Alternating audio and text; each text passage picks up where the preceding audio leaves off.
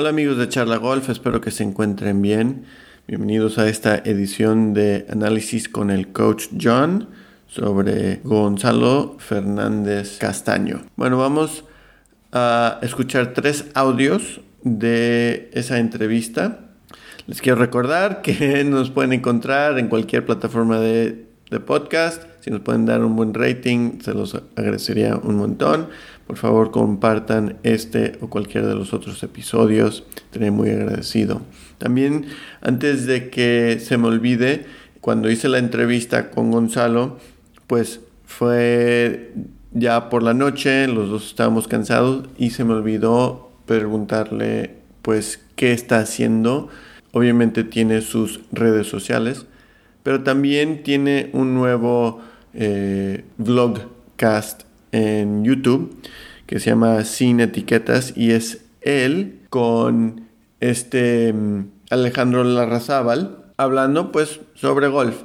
Realmente está muy bueno, se lo recomiendo. La primera entrevista que tuvieron fue con Sergio García y han hecho otras cuantas también muy interesantes. Entonces lo recomiendo. Bueno, el primer audio aquí está.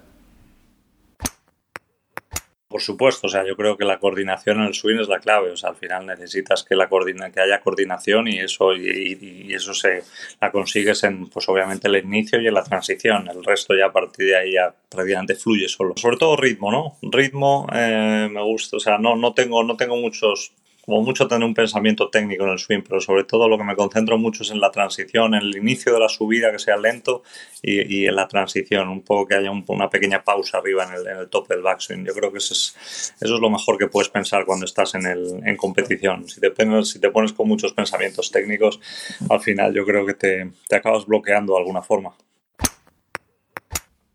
Lo más importante que sobresalió en mi, en mi opinión de este audio es que habló sobre ritmo, especialmente cuando estás jugando en competición, en su caso. Esto me hace pensar en un dicho que lo escuché de las Fuerzas Armadas Americanas, en inglés va de esta forma.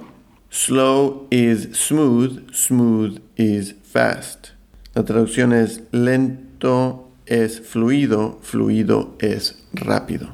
Algo muy importante es movernos a un ritmo sostenible, que nosotros más o menos podamos controlar nuestros movimientos y coordinar nuestros movimientos, como él decía, y también eh, mantener soltura durante el swing.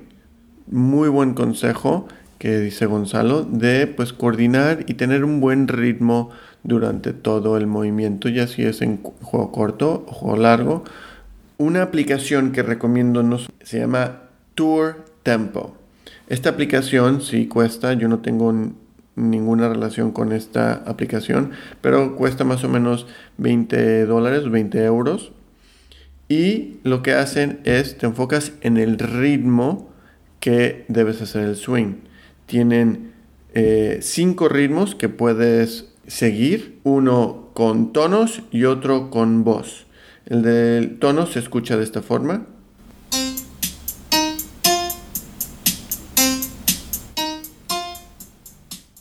Y el de voz. Swing, set, through.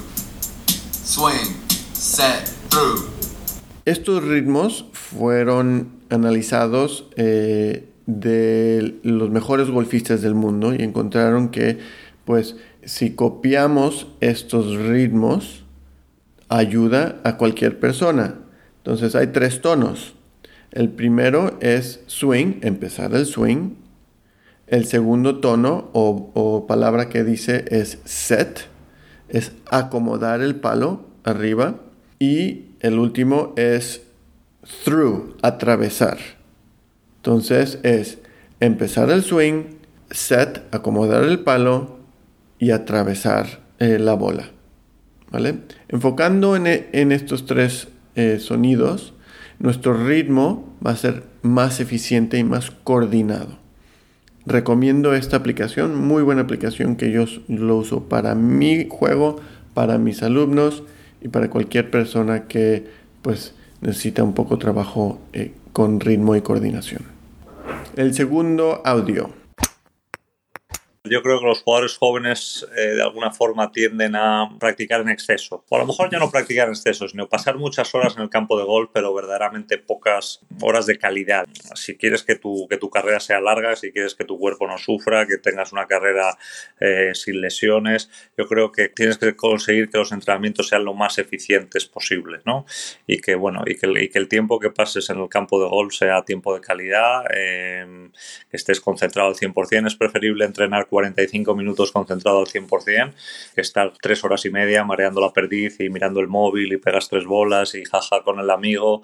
Eso, eso, no, es, eso no es entrenar al alto, alto nivel, ¿no? Entonces, que aprovechen el tiempo, que entrenen con intensidad y que de alguna forma que intenten replicar situaciones de competición en sus, en sus entrenamientos. Yo creo que esa es la forma más sencilla, porque al final si lo que te haces es te limitas a pegar bolas sin más, al final lo que estás, lo que entrenas, entrenas entrenar, pero no estás entrenando lo que es la competición. Entonces, de alguna forma tienes que ser capaz en tus entrenamientos, ya sea tanto en el campo de prácticas como cuando estás en la zona de juego corto o cuando estás en el pattern green, de alguna forma recrear situaciones de competición y, y bueno, y crear determinados eh, momentos de presión. De alguna forma, obviamente nunca va a ser lo mismo cuando estás en el patent green que cuando estás en el hoyo 18 jugándote un torneo o pasar un corte. Pero, pero bueno, si de alguna forma puedes eh, recrear esos momentos eh, y hacerlo algo parecido, pues el entrenamiento surtirá mucho más efecto y sobre todo pues, cuando llegue la hora de la verdad, pues será como quien como ese piloto que ha estado en el simulador un millón de veces y, y sabe perfectamente cómo aterrizar un avión con un solo motor, porque lo ha hecho un millón de veces en el simulador, pues esto es exactamente lo mismo. Este segundo audio eh, lo puse, la, primera mitad lo puse en Instagram, porque es muy importante ir a entrenar con un propósito y no desperdiciar el tiempo. Obviamente va a haber días que pues vamos a ir a divertirnos y vamos a estar con los amigos, fenomenal, eso está bien. Pero también hay que tener días y prácticas que sean productivas. Entonces, como él dijo, los 45 minutos con enfocándonos en lo que estamos haciendo, ya si es algo técnico o en la rutina o en cualquier otro aspecto de nuestro juego. Muy buen consejo de Gonzalo. Lo segundo es entrenar la presión. Muchas veces escucho y yo también lo he sentido de que cuando vamos a jugar, pues te pones nervioso o nerviosa en la primera salida o en un hoyo en particular y pues esa presión no estás acostumbrado a jugar con ella. Entonces tenemos que simular esa presión cuando estamos practicando. Esto primero lo escuché de un gran coach que se llama David Allred, que ha trabajado con muchos jugadores, especialmente del Tour Europeo, Trabajó con Francesco Molinari cuando ganó eh, su abierto británico, con Luke Donald cuando fue número uno del mundo. Y muchas de las cosas que trabajaban era esto, es no necesariamente técnico, pero aprender a cómo jugar bajo presión. Hay un montón de juegos que, que se pueden hacer para sentir esa presión.